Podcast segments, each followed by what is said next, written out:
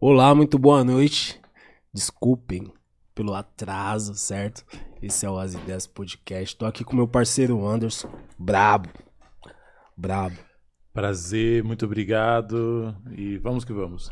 Prazer, o cara já viu, você já veio aqui no episódio Ah, não, da mas, senhorita. ah, mas é sempre Toda um pra- vez é uma nova vez. É uma nova né? vez, é sempre um prazer Ah, estar aqui, com certeza. Da hora. Pô, fala um pouquinho da sua página, tá? por favor, também, já deixa pra galera aí também. antes Então, gente, a minha página é. Bom, eu tenho duas páginas. Tem a página Martelo de Nietzsche, que eu tô com um processo aí na, na- contra a plataforma. E tenho também eh, o meu perfil pessoal Anderson Dutch, onde eu falo sobre filosofia, crítica social e, enfim, todas as pautas que interessam a gente aqui do campo revolucionário, enfim, comunista, socialista, etc. Da hora. E agora é o nosso convidado da noite, Gaio Fato. Terceira vez, hein? Música no Fantástico. é, já posso pedir música no música. Fantástico, é. pô, meu mano. E aí, Satisfa- como que você tá? Pô, é tudo tranquilo. Satisfação tá mais uma vez aí no As Ideia Podcast. Nessa participação aí, eu acho que tem bastante coisa pra falar. Mas sempre uma satisfação em reencontrá-lo, boy. Pô, que bom, que bom. Muito bom. Fico feliz em recebê-lo aqui no nosso podcast. Você, meu parceiro, veio com aquelas bomba. Vai deixar eu começar de cara, Pô, assim. você, né? Tô com dois convidados, eu não vou ser mal educado, por favor. Tá, vamos lá, o Gustavo. É, bom, eu vou trazer uma provocação aqui pra você. É que quem faz é o Alisson Mascaros, acho que você conhece, obviamente, o professor e tal. E ele pergunta pra gente o seguinte: como que a gente vai é, ter motivação para transformar esse mundo diante da realidade que a gente vive nesse mundo? Eu vou exe- exemplificar melhor. A gente tem aí, por exemplo, o homem religioso ah, que vai para a igreja, que cumpre suas tarefas, trabalha, etc., que é um homem ideal aí para uma sociedade capitalista. Ele compra, ele está ali na igreja, ele faz seus afazeres. E quando a gente pensa em transformação de sociedade, revolução, a gente está pensando em que tipo de sociedade?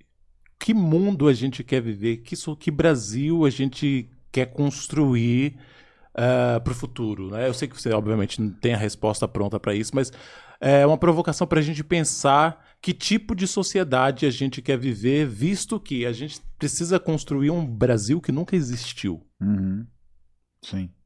Não, acho que em primeiro lugar é interessante até pensar que o próprio Brasil é uma invenção, né? Acho que desde o seu princípio é interessante avaliar que tudo que existe e que é de corrente da nossa realidade é algo que foi arbitrariamente imposto, né? Então eu acho que esse é um ponto de partida importante, porque a perspectiva de que de pensar que a própria forma de como o Brasil está constituído, isso é também em si mesmo uma invenção, ajuda a gente a avaliar que, portanto, o que diferencia uma sociedade da outra ou uma organização social da outra não é esse caráter, é, não é esse caráter como de nascimento, né, como se ela fosse ideal, mas é justamente o fato de que é uma invenção feita e que pode ser desfeita, né? Eu acho que é- essa é uma perspectiva importante, porque a gente é muito levado e acostumado a sempre pensar a perspectiva de formar um novo mundo, baseado no mundo que a gente já tem, e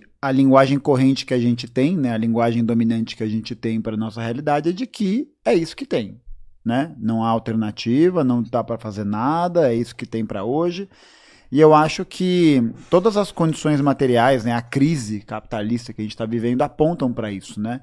A gente tem visto um processo de cada vez, é, cada, mais, cada vez mais acelerado de informalidade do trabalho, de mais pessoas vivendo em situação de é, sensibilidade econômica, de muita violência perpetuada contra, é, sobretudo contra a classe trabalhadora preta brasileira.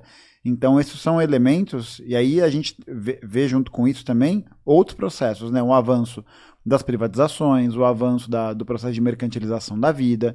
Então, é realmente uma ofensiva, né? Eu acho que é isso. Eu acho que a gente vive um momento em que a classe dominante que ajudou a inventar um, esse Brasil que a gente vive, né? O Brasil que opera dentro de uma lógica de capitalismo dependente, né? Então é essa coisa bem contraditória, que ao mesmo tempo você tem uma sociedade em que o campo é muito tecnologizado, é muito avançado, porque isso, o agronegócio ele é muito avançado em termos técnicos, né, falando assim. O que garante que ele produza muito, Sim, né? sim, numa sim. quantidade absurda. E ao mesmo tempo você tem esses setores da- das burguesias brasileiras que vivem muito bem com isso, e obrigado. E tudo isso, né, jogando o povo cada vez mais na miséria e na violência. Pô, não sei se vocês chegaram a ver. Ontem rolou uma. ro- rola- não sei se foi ontem ou anteontem. É que saiu. É que eu vi a matéria ontem.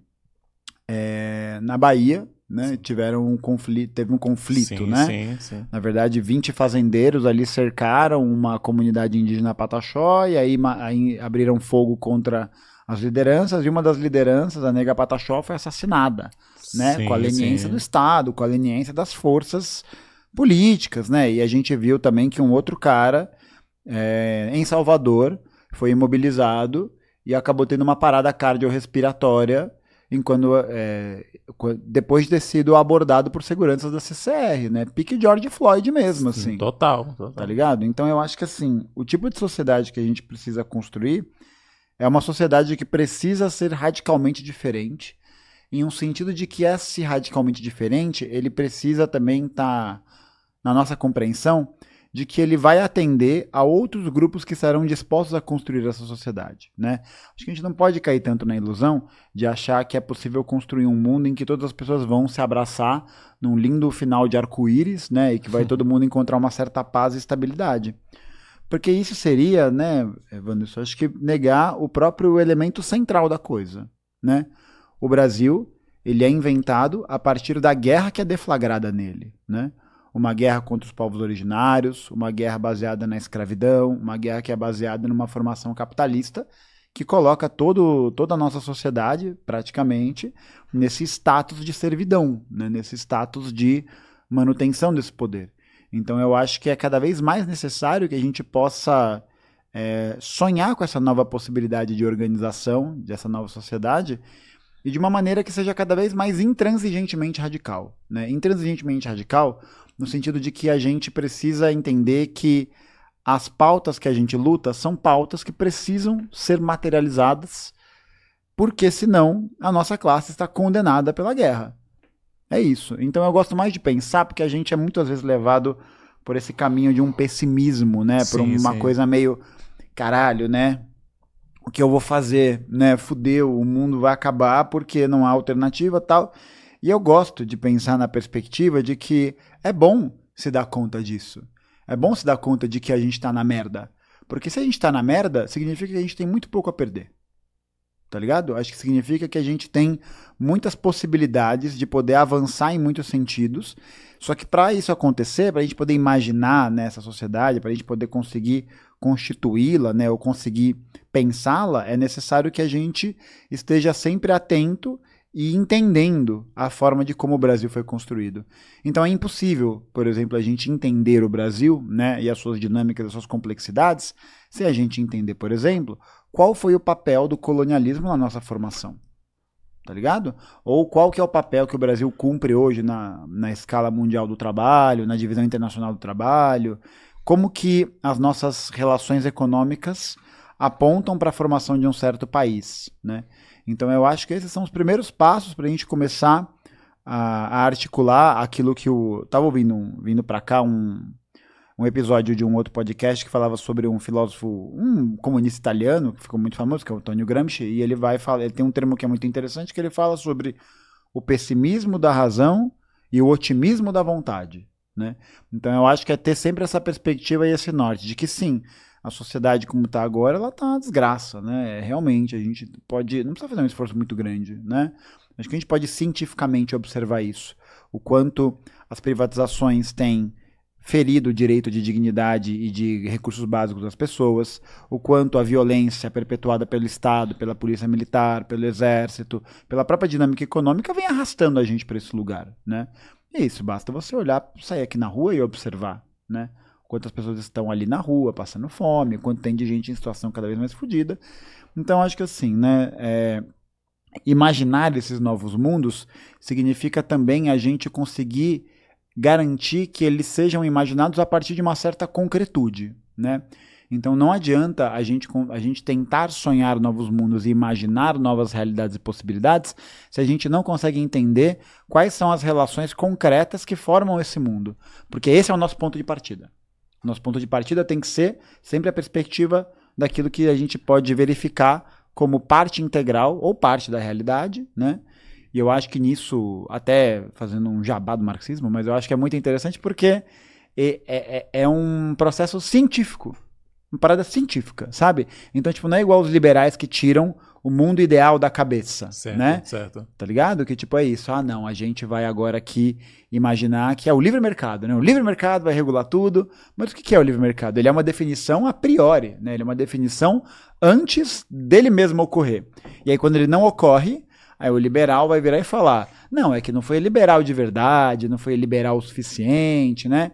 Sempre tem uma desculpa, por quê? Porque essa formação né, desse mundo que a gente é levado a imaginar que funciona, da liberdade plena, do livre mercado, blá blá blá, são todas questões que filosoficamente não são nem científicas.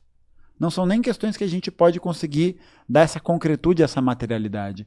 Por isso que eu acho que é importante, né? Para a gente poder entender essas dimensões e poder conseguir constituir isso, é preciso que a gente lute pela hegemonia das ideias. Né? Porque a gente Certo. possa lutar por uma hegemonia que de fato proponha um outro tipo de sociedade que a classe trabalhadora, que o proletariado brasileiro, que todo, to- toda a classe trabalhadora no geral, possa ter caminhos para poder percorrer. Para não se deixar capitular, né? Porque o que a gente observa hoje né, na política brasileira, num, num geral assim, são duas perspectivas né, centrais. A primeira, de uma continuidade ou até mesmo de um reacionarismo, né? Sim. Tipo, da galera querer que as coisas retornem a um estado, né? Nem, nem sei se saiu em algum momento, sabe? Mas que elas, elas imaginam um estado que tornem, por exemplo, essa operação contra os indígenas Pataxó ou contra esse cara do metrô de Salvador algo que é parte da normalidade. É isso, né? O que, que leva uma pessoa a fazer isso com a outra, se não uma estrutura social que a ensina a fazer isso, mas que não só que naturaliza essas questões, né? Naturaliza nesse sentido de que ela faz com que essas ideias se tornem ideias automáticas, ideias que a pessoa nem para para refletir ou para pensar. Em muitos casos nem tem que parar para refletir para pensar, né? Porque o caso dos fazendeiros contra os indígenas, por exemplo, é um sinal né, daquilo que a gente pode entender como luta de classes Com certeza. uma guerra de classes que está disposta ali. Então eu acho que são essas perspectivas, né? O pessimismo da razão, o otimismo da vontade e ter sempre em mente que a, o, aquilo que o Lenin né, vai trazer para a gente, eu acho que esses dias fez 100 anos da morte dele, né? E eu acho que é, apesar do Lenin nunca ter pisado no Brasil, é muito louco por, de ver como a- as reflexões né, é, dele nos ajudam a pensar né, perspectivas que nos ensinam que a gente precisa da análise concreta da situação concreta. O que, que está de fato acontecendo, né? O que, que de fato está aqui? Mas não no sentido só de analisar, né? Porque tem muita gente que vai por esse caminho. Tem muita gente que vai acabar olhando para a realidade, vai analisar, fazer grandes reflexões e tal, e vai falar legal, né? É isso aí, vamos todos para casa, né? Tomar café e acabou, acabou a questão, né?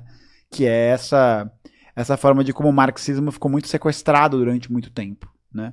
Por uma perspectiva muito academicista, uma perspectiva que não dá um caráter político a ele, um caráter político transformador.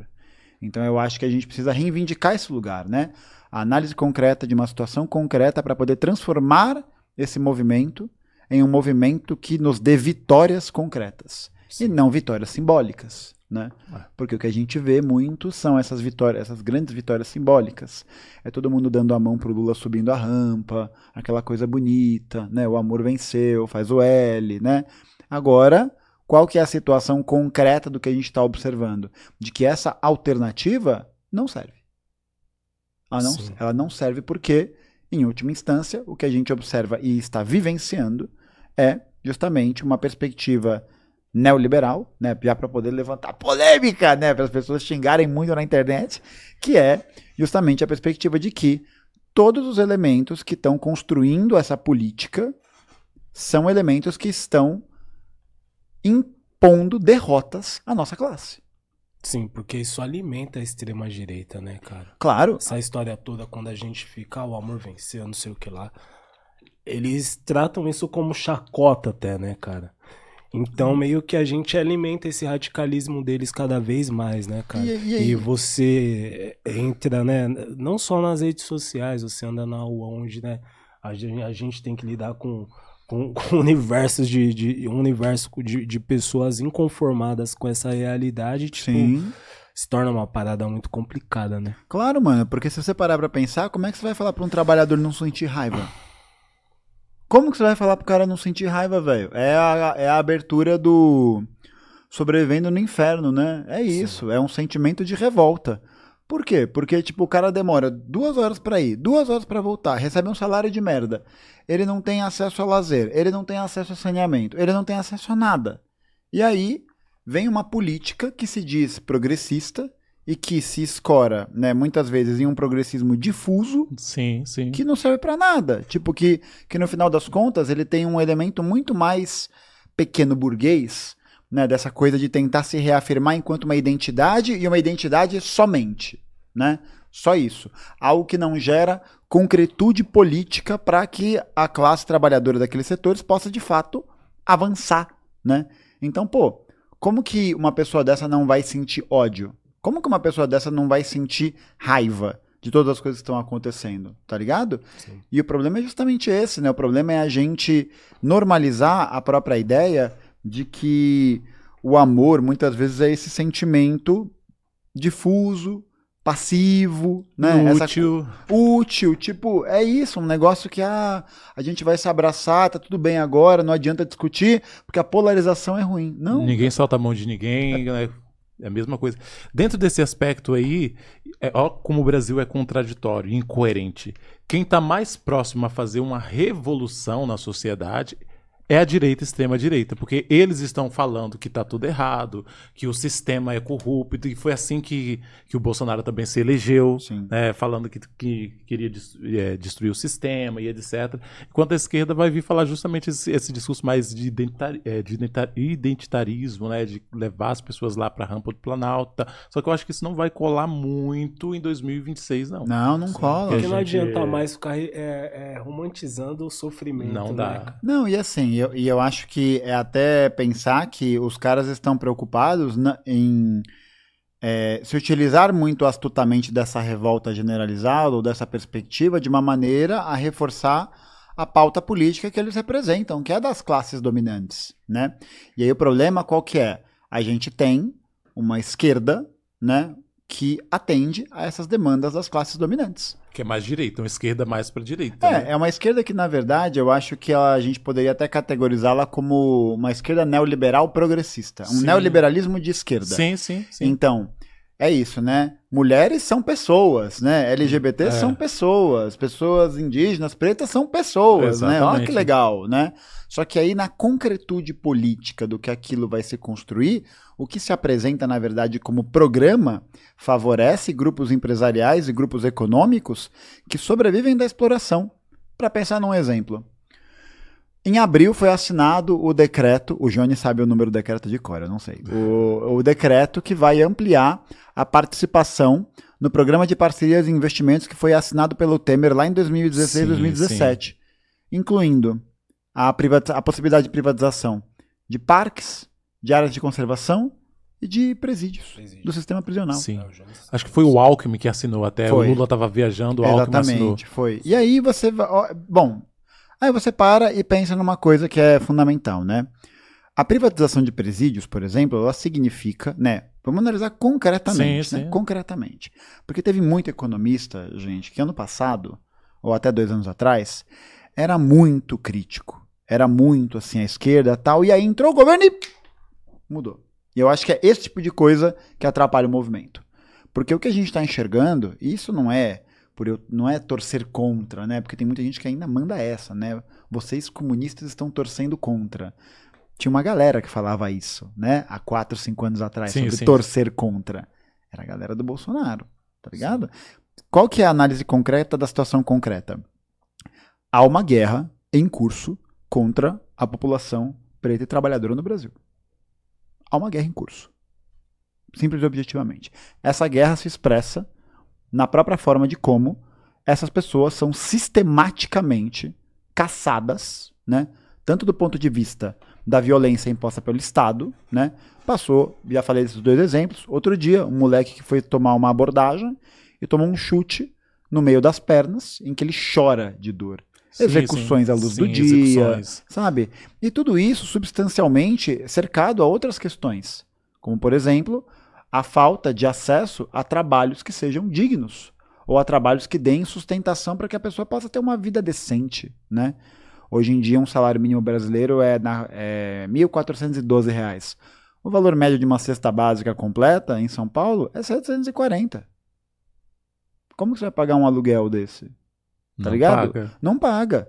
E aí você tem nesse processo é uma é- eu acho que é bem a expressão guerra de classes, né? Eu até gosto eu tenho falado mais De ali- guerra de classe. de guerra de classes, né? Porque eu classe. acho que luta é uma coisa que fica um pouco metafórico assim. Sim. E eu acho que na verdade essa guerra se expressa na realidade mesmo, né? Quando a gente olha, por exemplo, como uma lei de drogas que é aprovada eh, em 2006, que vai encarcerar a juventude Sim. preta e periférica. E foi feita para isso, Foi exatamente. feita para isso, foi feita exatamente para isso. Então você tem uma situação de presídios lotados, uma situação de pessoas que respondem por tráfico, muitas vezes por carregar um cigarro de maconha, fica muito tempo preso, aí pode lá dentro cair para outro tipo de organização, entra em contato com outras pessoas que às vezes podem ser más influências nesse sentido, que podem. A pessoa pode morrer de tuberculose na cadeia, mano.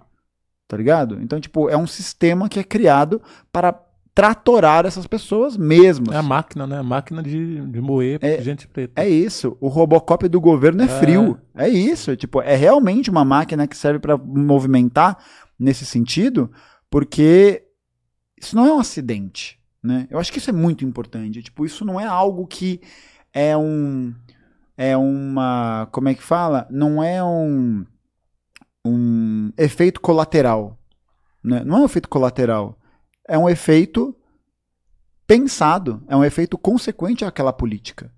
Então há uma guerra de classes em curso e há uma guerra contra uma certa população no Brasil, né?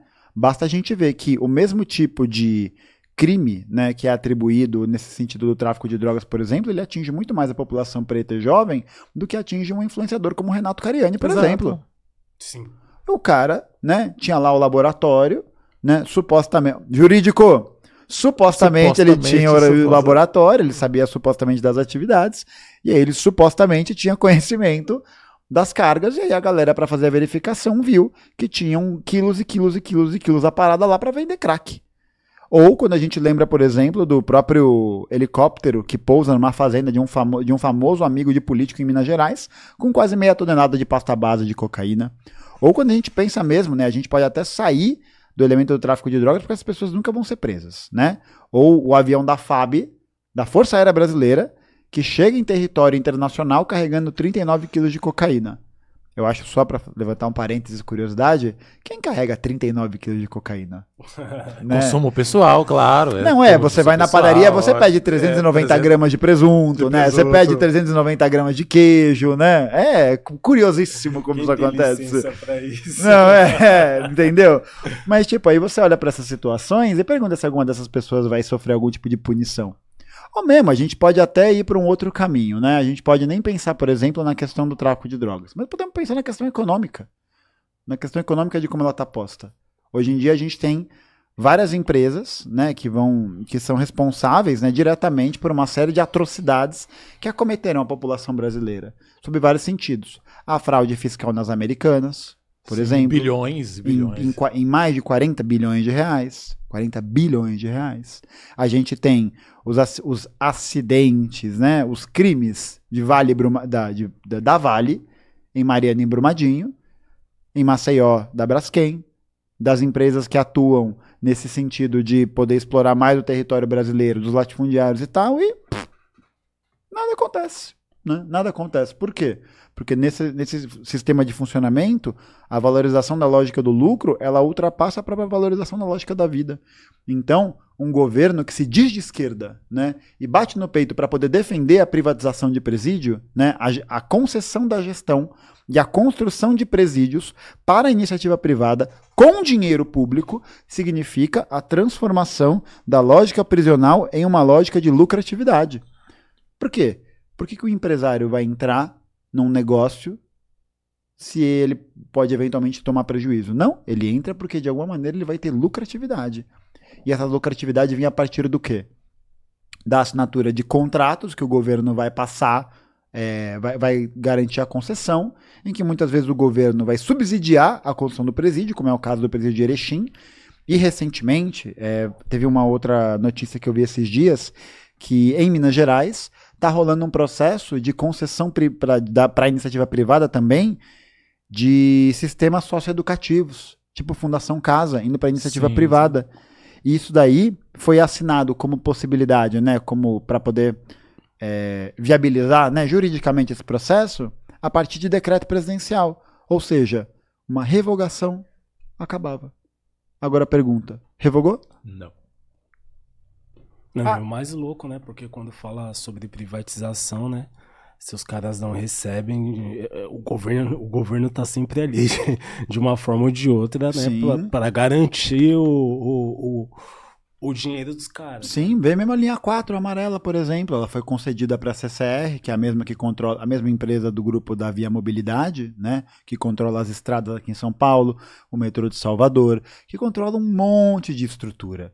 Então é um verdadeiro monopólio. É um monopólio que está se formando e que garante a lucratividade de vários agentes diferentes. Sim. Né? Porque aí nesse meio tem banco que tem participação acionária, uhum. tem outros grupos que são fusões de vários capitais que têm participação nisso, grupos de fundos de investimento que ganham com isso, que ganham diretamente com isso. Aí depois os mesmos vêm e reclamam da dívida pública, por exemplo. Exatamente. E aí a gente fica sempre é, é, dando voltas, né? Sim. Tipo, porra, o porquê disso, o porquê disso, tipo, é uma lógica. É, e, e, assim, é uma lógica que a gente pode perceber que leva o. Na, só leva o, a nossa situação enquanto classe do nada ao lugar nenhum né? Porque a gente continua sendo sistematicamente explorado. E esse tipo de miséria, esse tipo de lógica, ele vai nos afetar diretamente. Claro. Eu acho que é muito importante, né? Para a gente poder pensar a política, a gente sempre tem que também fazer um exercício filosófico para pensar a política. Sim, com certeza. Para a gente poder entender que a partir dela vem justamente a nossa perspectiva política vem de uma certa visão de mundo, né? Uma certa visão de mundo que pode contemplar ou não essa ideia política. Então, por exemplo, a ideia de privatização é uma ideia que diz respeito a uma visão de mundo ligada à valorização do capital, à valorização da lucratividade, à valorização de enxergar as relações sociais e as relações econômicas a partir da lógica do lucro, né? E que incide necessariamente na exploração. Lucro e a acumulação, que Sim. é a única lógica de uma sociedade capitalista, é isso. É a acumulação é e a reprodução do próprio capital. E a reprodução e a valorização desse mecanismo em que ele vai precisar o tempo todo pagar seus acionistas. Então, num processo desse, a gente tem, por exemplo, uma empresa como a Sabesp, né? que está passando agora para um. Ela, ela já era uma empresa mista, né? Isso é um erro que muitas pessoas incidem, né? A galera acha que a Sabesp era estatal e tal. E já faz muitos anos que ela não é mais estatal. Ela era pública né? ela, e o Estado era acionista majoritário dela o governo do Tarcísio passou uma, um programa, lá uma deliberação, que vai permitir com que o Estado venda mais da sua parte da Sabesp, fazendo com que ela sim se torne realmente né, com uma minoria pública e que, portanto, ela fique na mão da iniciativa privada. A Sabesp, ano passado, foi uma empresa que deu 3,2 3,2 ou 3,9 bilhões de reais de lucro, se não me falha a memória. Agora eu pergunto, esse tipo de balanço econômico pode ser expresso na forma de como a Sabesp oferece o serviço dela na cidade? Não. Por quê? Porque a cidade de São Paulo, e, várias, e a Sabesp atende cidades do estado inteiro, né? é, a, é maior empresa de saneamento da América Latina, não apresenta um resultado satisfatório de maneira que justifique esse balanço. Uhum. Por quê? Porque esse balanço ele vem como uma ideia para poder atrair os investidores privados para poderem comprar a Sabesp como uma empresa que trabalha no azul, uma empresa lucrativa, uma empresa que vai dar ganhos, né? Uhum. E aí, em contrapartida, o que, que você tem na realidade? Uma empresa de saneamento que falta manutenção, que falta investimento, que não consegue lidar com chuva. Mas a chuva cai todo ano. E todo ano tá piorando, né? Porque a crise climática Sim. tá aí, né? Sim. Todo ano piora. Uhum. Mas todo ano chove. Porra, se todo ano chove, e todo ano a chuva tá aí, a chuva cai do céu, né? Pô, então é, não lidar com isso, né? Ou lidar da forma como é lidado, em que as pessoas perdem tudo. Mano, olha o que aconteceu no Rio de Janeiro, cara. Que... Em Porto Alegre também. Porra, bizarro, cara. Bizarro. E tá lá o Sebastião Melo, prefeito de Porto Alegre, pedindo doações. Olha, olha que absurdo. Pedindo doações de água. O prefeito da maior cidade do sul do Brasil. Pedindo doação de água e doação de motosserra para tirar a árvore da rua. Nossa. Isso é o sinal da precarização, é o sinal do desinvestimento, é o sinal de que essa lucratividade ela é paga com a falta de verba e a falta de movimento. E aí você tem numa, nessa realidade o quê? Uma realidade em que o lucro vale mais do que a estabilidade e a vida das pessoas. Porque, né, até para a gente é, pensar quantas pessoas não morrem por causa de enchente todos os dias. Pô, recentemente, a minha organização, né, teve uma camarada que morreu em decorrência disso. Nossa, Nossa sério. De um processo disso, sim. De tipo, de ela passou por uma enchente, e aí ela foi naquela, naquela correria de botar móveis e tal, e aí acredita-se que nesse processo ela tenha, ela tenha adquirido leptospirose, da forma Nossa. mais grave, e fulminante. E é isso, acabou. É isso, acabou. Tá ligado? Então eu acho que isso é até muito brutalizante sabe? Acho que a gente olha para essa realidade, a gente olha para essa lógica e a gente passa a enxergar as pessoas cada vez mais nesse lugar, o que leva a gente para esse radicalismo que nos desconecta desse princípio de classe, né? Um radicalismo que joga a gente no tipo, mano, a gente está tão fodido, a gente está com tanta raiva, a gente olha ao redor e nada acontece. O que, que a gente tem de discurso? O que, que a gente tem? A gente tem um discurso de galera subindo a rampa, feliz, não sei o quê, do Tarcísio batendo martelo ali. E o que concretamente está sendo feito para reverter essa situação de maneira que a gente possa pensar uma outra sociedade, uma que não seja baseada na ideia de que o lucro é o objetivo máximo, né? Sim. De que esse ganho individual não seja o objetivo máximo. Não, a gente continua com essa reprodução, a gente continua com essa ideia. E aí a lógica da privatização é essa. A lógica da privatização é você concede um elemento básico para a concessão privada e aí essa concessão privada vai querer o quê? Fazer ganhar dinheiro.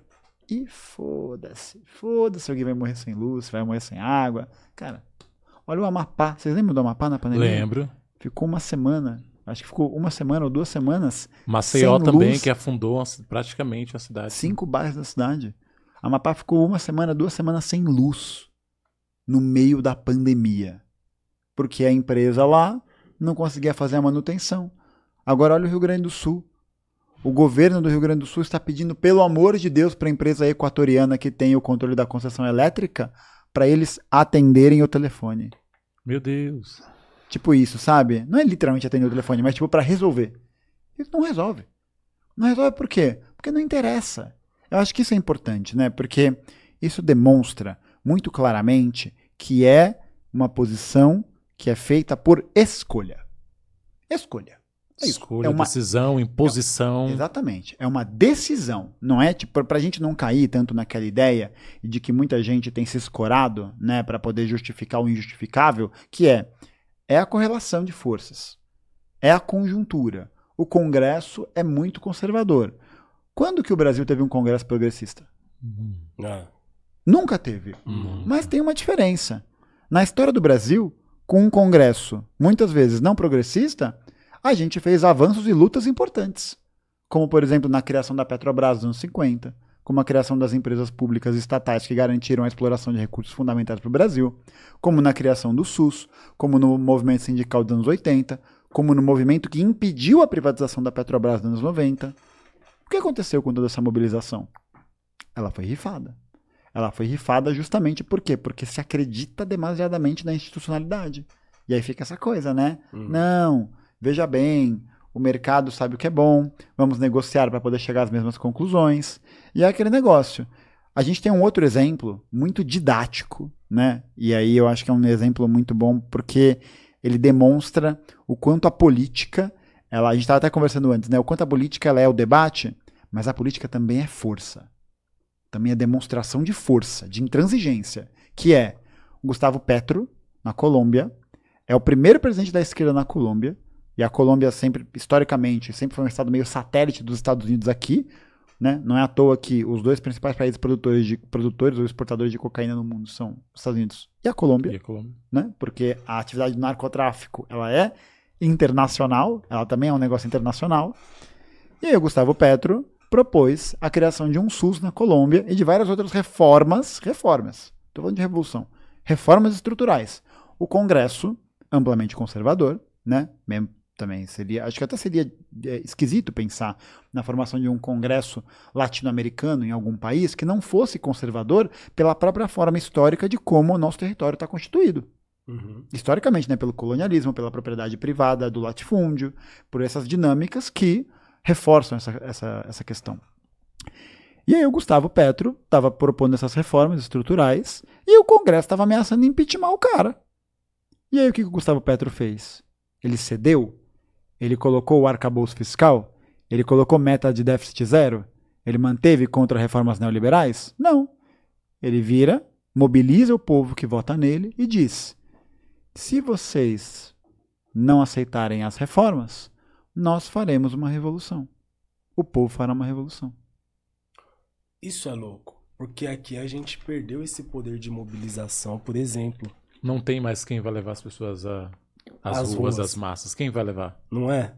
E, e, pô, entre nós, às vezes a gente entra nos debates, tipo assim, por exemplo, na extrema-direita, quando eu vejo, é, os caras não tá nem aí. Eles falam muito sobre princípios e tal, mas, tipo assim, você vê que entre os caras tem. É, é, tem cara Jack, acusado né? de estupro, sabe?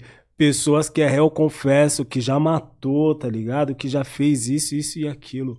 E muitas vezes, é, pô, até eu mesmo tenho uma auto, autocrítica a fazer em respeito a isso. Muitas vezes a gente tá dividido entre nós, tipo assim, porra, tô na quebrada, beleza, o boy, o playboy do prédio que tá ali defende as mesmas ideias, mas não tem a mesma realidade que eu. Uhum. Isso daí é um ponto, muitas vezes, que nos divide um pouquinho, tá ligado? Tipo, olhando pro Gaio Fato, se eu perguntar pro Anderson, pô, você tem um ponto em comum, assim, que, porra, pode fazer os dois lados, tipo, fa fazer com que os dois lados possam se unir de fato e, e pô, para que a gente consiga avançar. Se eu perguntar para ele, ele vai ter uma resposta. Se eu perguntar pro Gaio Fato, qual que é a sua resposta, meu mano? Você tem um ponto, sabe, que, que sei lá, um ponto em comum que possa fazer a gente quebrar certas barreiras e, e, e, e pô, é, é nos unir de fato, tá ligado? Para que a gente consiga ter até mesmo esse tipo de mobilização. Você diz sabe? algo em comum para lutar, todo mundo junto, algo real, concreto, é, possível, concreto, né? Concreto, sabe? Eu acho que a gente tem, tem, tem sim.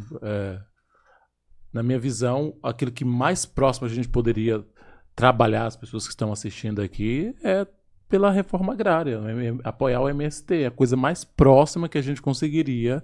Mas mesmo assim, aí a gente tem que trabalhar com fake news, que a galera tem um pensamento sobre o MST, que são vândalos, etc. E tal. Acho que esse seria o ponto mais próximo para a gente pensar em redistribuição de terras no Brasil, que é uma, esse seria uma revolução no país, de alguma forma. Não sei o que você pensa. Que, que, que, qual é o ponto que nós temos mais para trabalhar juntos em comum? É, eu acho que pon os pontos né, que a gente teria em comum, eles primeiro precisam ser desvelados como parte de um processo total. Né? Então eu acho que, por exemplo, a gente consegue pensar na precarização da estrutura da moradia que existem nas quebradas e nas comunidades, por exemplo, tentando levar essa discussão sobre a questão da moradia nesses lugares. Né? E uma questão da moradia que possa ser pautada por uma perspectiva radical dessa mudança. Então, tipo, não é só, por exemplo, como. Acho que provavelmente vai acontecer aqui num, numa eventual vitória de algumas figuras políticas, mas tipo, não é um processo só de construir casa com a ajuda do subsídio da Minha Casa Minha Vida, ajudando o empreiteiro e construtora privada, né? Que estão fazendo a festa aqui no lance de especulação imobiliária em São Paulo. Sim. Você vê tá subindo prédio a cada 30 segundos, que tem esses estúdiozinhos de 27 metros quadrados, que custam fortunas e que vão ser adquiridos por meia dúzia de proprietários e que vão especular em cima daquilo. Mas eu acho que a gente conseguir levar essas questões para essas comunidades de maneiras que a gente possa, primeiro, né, traçar quais são os pontos essenciais para a gente poder começar a trabalhar e que dizem respeito a toda a classe trabalhadora. Eu acho que um dos pontos fundamentais para isso, né, pensando nessa questão de proposição, né, então, é, não só de contrariedade, por exemplo, a, a a privatização dos presídios, por exemplo. Então eu vou aqui partir de um ponto de proposição. Mas é pensar na redução da jornada de trabalho para 30 horas semanais. É uma coisa que tem a ver com todo mundo. Com todo mundo. E tem um movimento que vem crescendo bastante na internet, que é um movimento do VAT, né? um movimento de vida além do trabalho. Vida além do trabalho. Que é um movimento que defende a, o fim da escala 6 por 1 que é um tipo de escala de trabalho que afeta a vida de milhares de trabalhadores, sobretudo na categoria de serviços. Né? Galera que trampa de vendedor, em shopping, nessas paradas. E quem trampa, quem trampa com isso sabe o corre desgraçado que é. Então, pautar esse primeiro elemento como um elemento de saída é algo importante porque diz respeito a todo mundo. E diz respeito, sobretudo, a uma, a uma questão que é interessante, que é de pensar que isso não diminui a produtividade do trabalhador, mas pelo contrário, o trabalhador ele se sente muito mais cansado, eventualmente, por uma jornada extenuante de trabalho, em que ele, imagina, escala 6 por 1, trabalha 6, folga 1. Você tem que no, em um dia você tem que descansar, passear, cuidar da casa, cozinhar, fazer um monte de coisa. Fazer tudo. Fazer tudo da sua vida.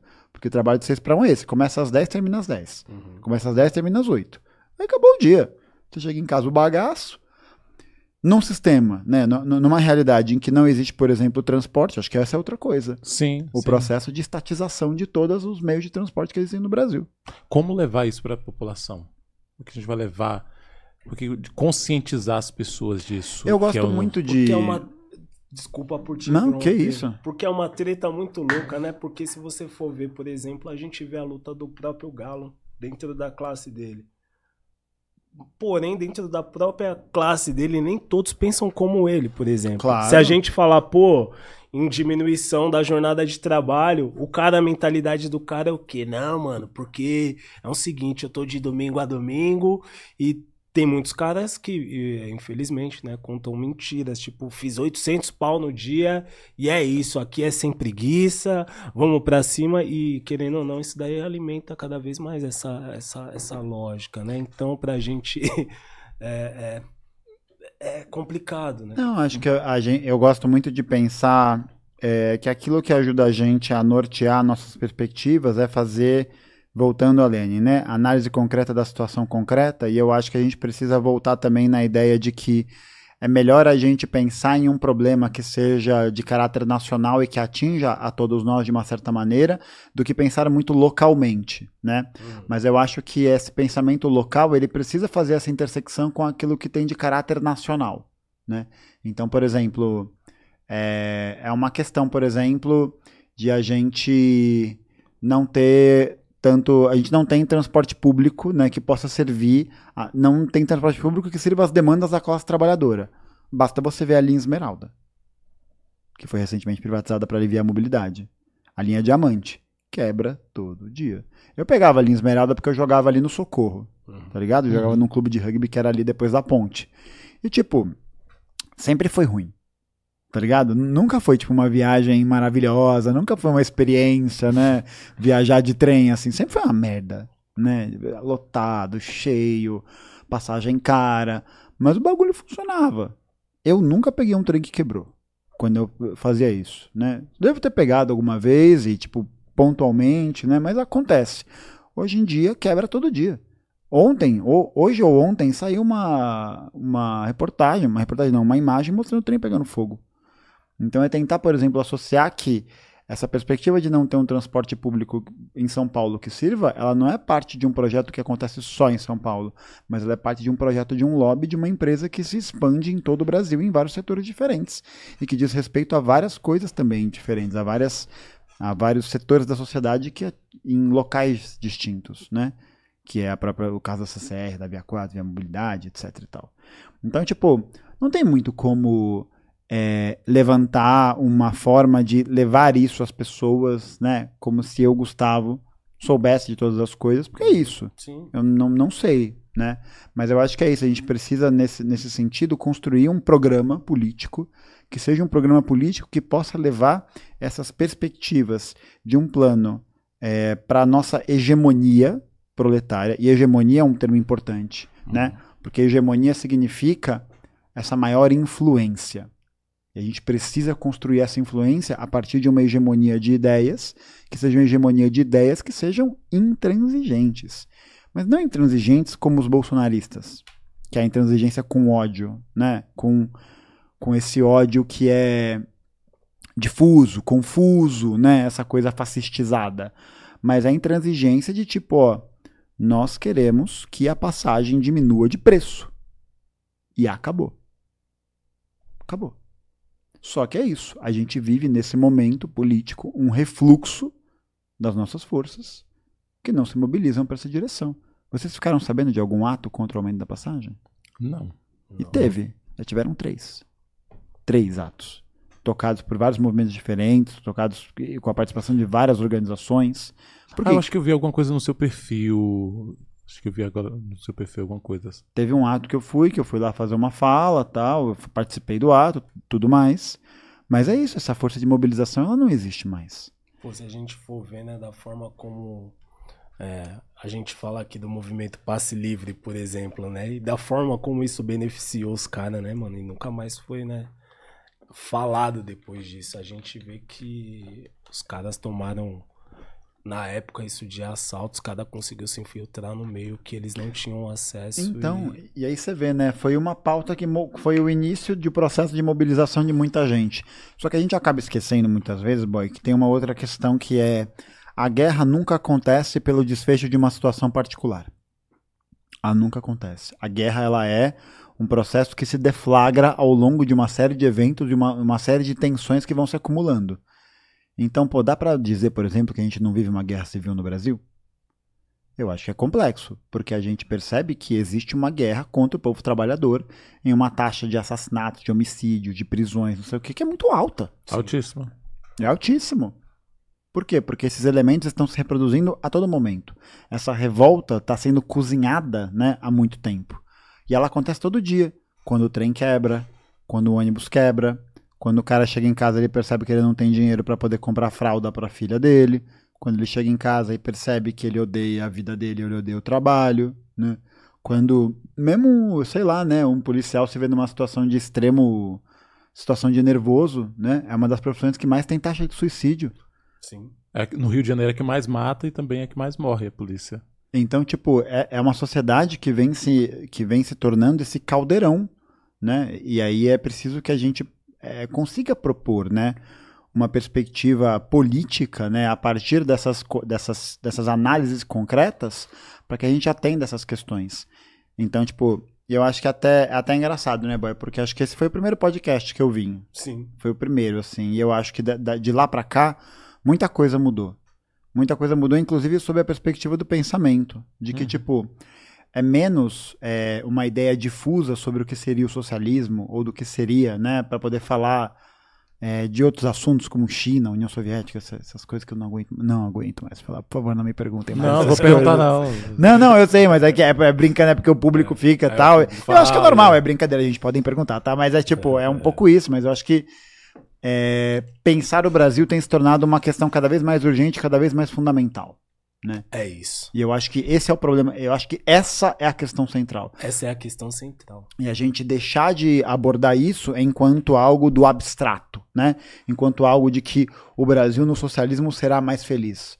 Mas no que? E como isso tem que ser construído, né? Porque o que a gente quer? A gente quer o socialismo, mas ninguém fala como. Ninguém fala de que maneira, quais eu acho que serão tem que trocar políticas. o termo. Acho que tem que trocar os termos, porque os, os termos estão muito esvaziados. A gente tem que usar, não, não sei qual, porque se a gente fala comunismo, socialismo, a galera, a gente tem que também furar a bolha. Acho que a gente precisa se comunicar. A gente fala muito entre nós Sim. o tempo inteiro. Eu acho Que- que eu tenho a sensação, mano, que eu acho que não. A gente tem que manter esses termos, porque na verdade esses termos foram sequestrados. Esses termos De sequestrar, nem sei se usa essa palavra, né? Pegar de volta esses Sim, termos, eu- eu- tomar pra si. eu acho que tomar esses termos de assalto, de assalto no sentido de que esses termos eles têm uma representação de emancipação, o marxismo, né?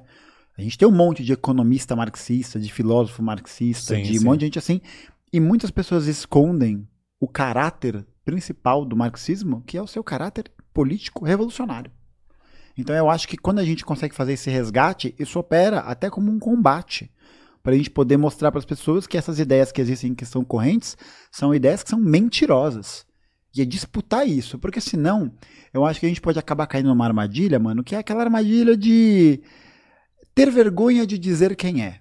Sim. Tá ligado? Então, tipo, é isso, eu sou comunista. Sou comunista. Não, não, não tem um outro termo que se adeque, adeque a Sim, sim, isso, sim. porque pensando no próprio caráter científico do que o marxismo representa enquanto uma ciência que analisa o concreto, né, que analisa a forma de como as relações de produção estão dadas na realidade, né, do trabalho, da superestrutura, da cultura, de tu- tudo isso, é preciso que a gente reivindique essas ideias, que a gente possa defender essas ideias da maneira como elas têm que ser defendidas, que é sobre uma perspectiva revolucionária. É desse jeito. Porque senão a gente acaba caindo nessa coisa meio difusa e que não significa nada. Esse humanismo meio abstrato, né? essa coisa meio somos todos irmãos, somos todos iguais, somos todos partes da, da mãe terra, sabe? Não é essa brisa. Não é essa brisa. O marxismo é, uma- é a ciência do trabalhador. Ela é do trabalhador. Ela não é feita para outro grupo. Sim, esse bagulho que você falou é louco, né? Porque a gente, alguns dias atrás, a gente tava vendo né, o, o, próprio Bolsonaro falando, né? Porque o Valdemar da Costa Neto elogiou o Lula. Tipo assim, mano, você vai implodir. Tipo, a gente vê o quanto que o cara ficou putaço com isso, né? É. E mesmo porque faz parte do jogo, né? Acho que foi ano passado, ano retrasado, não lembro quando foi, o Diretório Nacional do PT aprovou que o partido pudesse fazer aliança com o PL desde que Sim, não sim. apoiasse Bolsona- programas bolsonaristas. O nome disso não é conciliação de classe, né? O nome disso é rendição de classe. Pode É crer. capitulação. Não é conciliação. Porque conciliação é quando a gente tem uma capacidade de mobilização de uma maneira que a gente vai conseguir controlar essa capacidade em nome de um ganho imediato e aí a outra classe avança junto, né? Conciliar significa isso. Você, você pegar e apertar a mãozinha um do outro. Aqui não. Aqui é só a burguesia passando a mão na bunda. É só. O que, que a gente está ganhando? Tipo, de ganho imediato, a gente teve avanços importantes, né? Mas todos esses avanços estão comprometidos com todas as políticas que o governo está tocando. Com o lugar que o Brasil continua a ocupar em uma posição de subserviência internacional, de dependência tecnológica, de dependência econômica, de dependência em elementos que fazem com que todos esses ganhos vão embora como água. Como água. Né? Sim, puf, escorrendo da mão. Né? A gente olha para uma política como arcabouço fiscal, uma política como meta de déficit zero, uma política que é, visualiza né, e incentiva as privatizações. No curto prazo, isso vai significar o quê? Destruição total. Sim, várias pessoas, por exemplo, as- muitas vezes assistem ao nosso podcast e falam assim, pô, mas não é batendo no governo que a gente vai resolver, isso daí alimenta. Não, mano, o que a gente faz aqui é justamente tentar encontrar alternativas, né?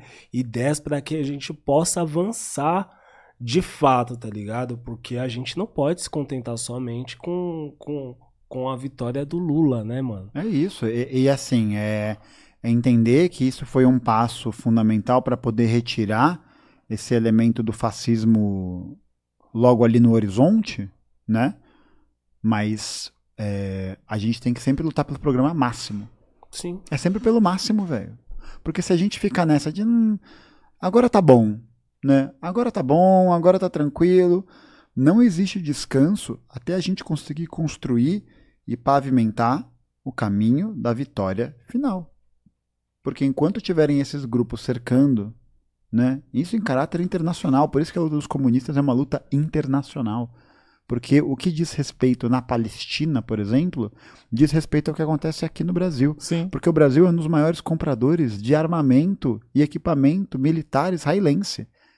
Então, as armas que matam jovens na Palestina são as mesmas armas que matam jovens nas comunidades no Brasil.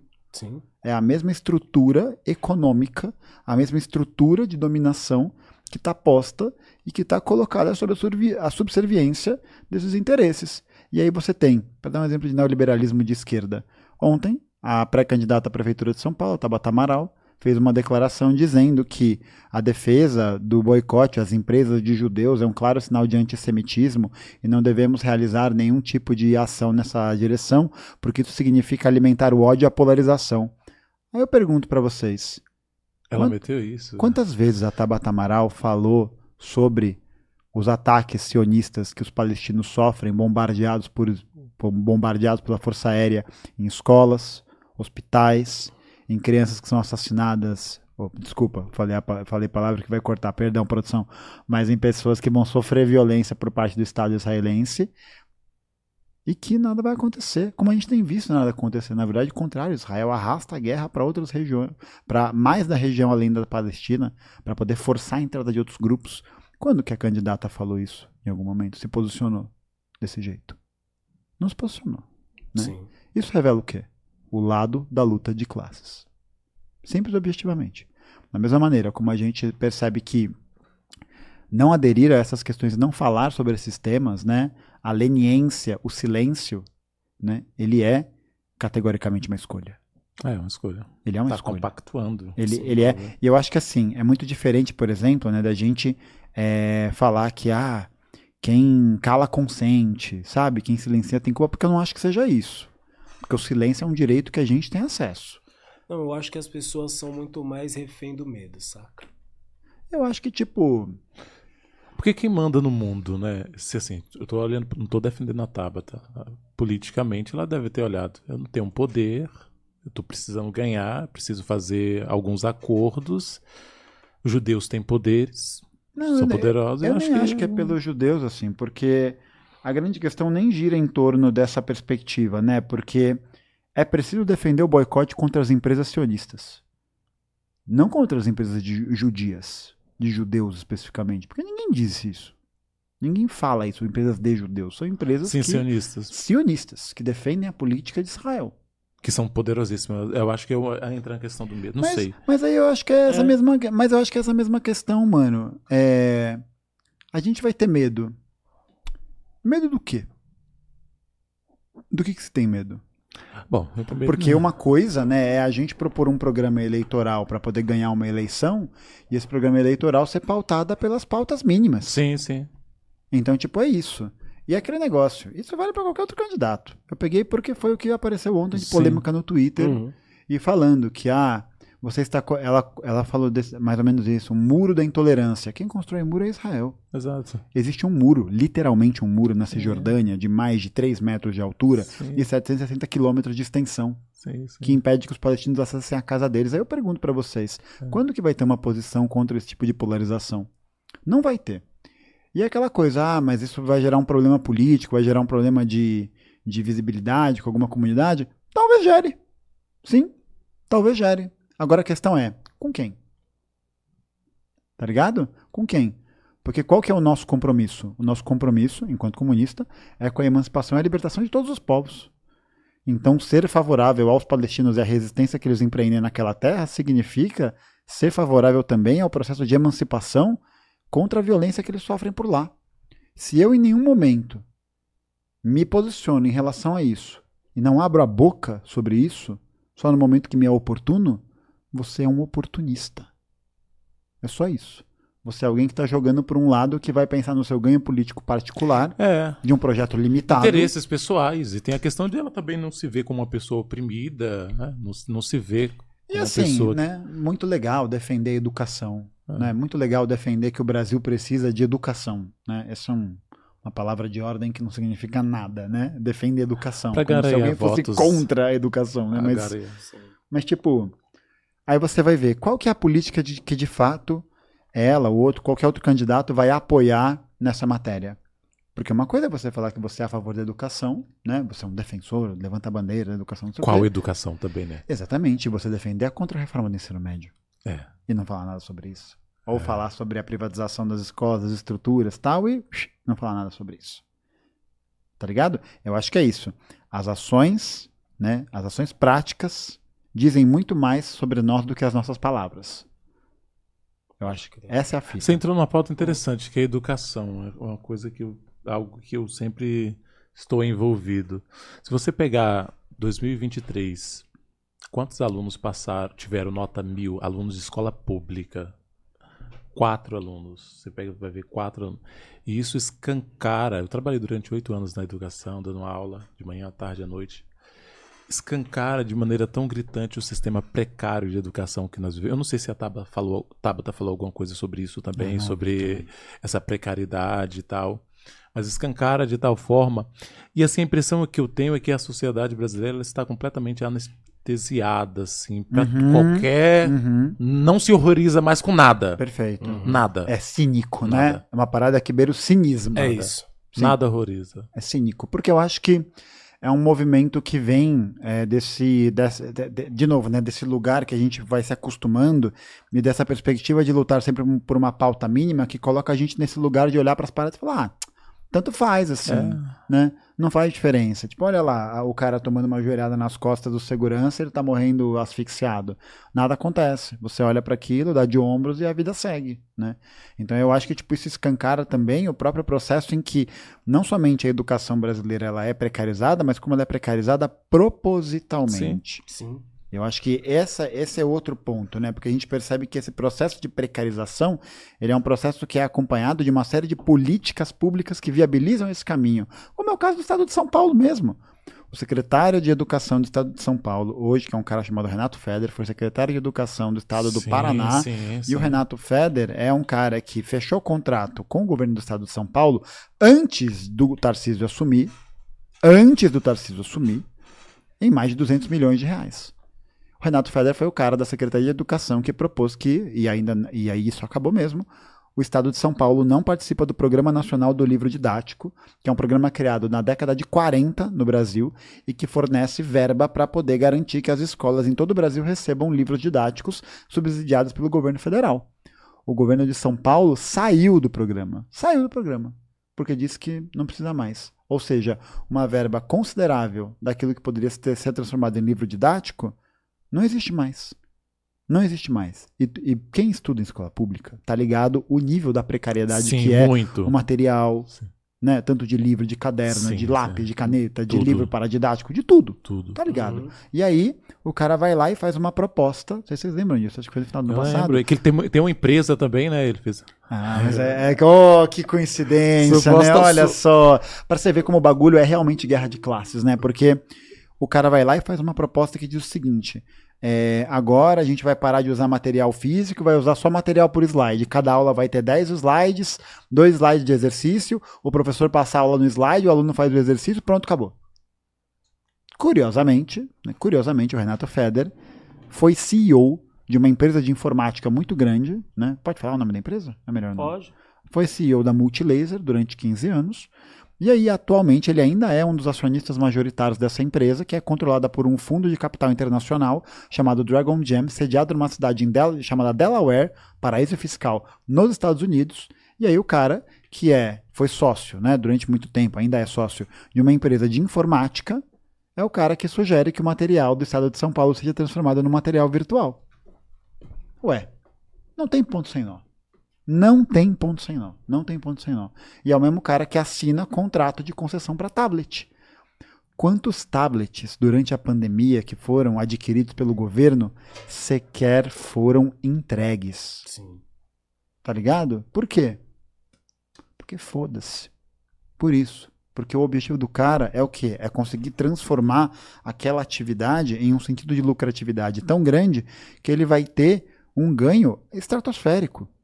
O número de alunos matriculados na rede estadual de São Paulo representa 27% das matrículas ativas do Brasil inteiro. De um estado. Quanto que é 27% das matrículas ativas de estudantes no Brasil? Quanto dinheiro que isso não rende? Qual que é o ganho possível em cima disso? É estratosférico. É gigantesco.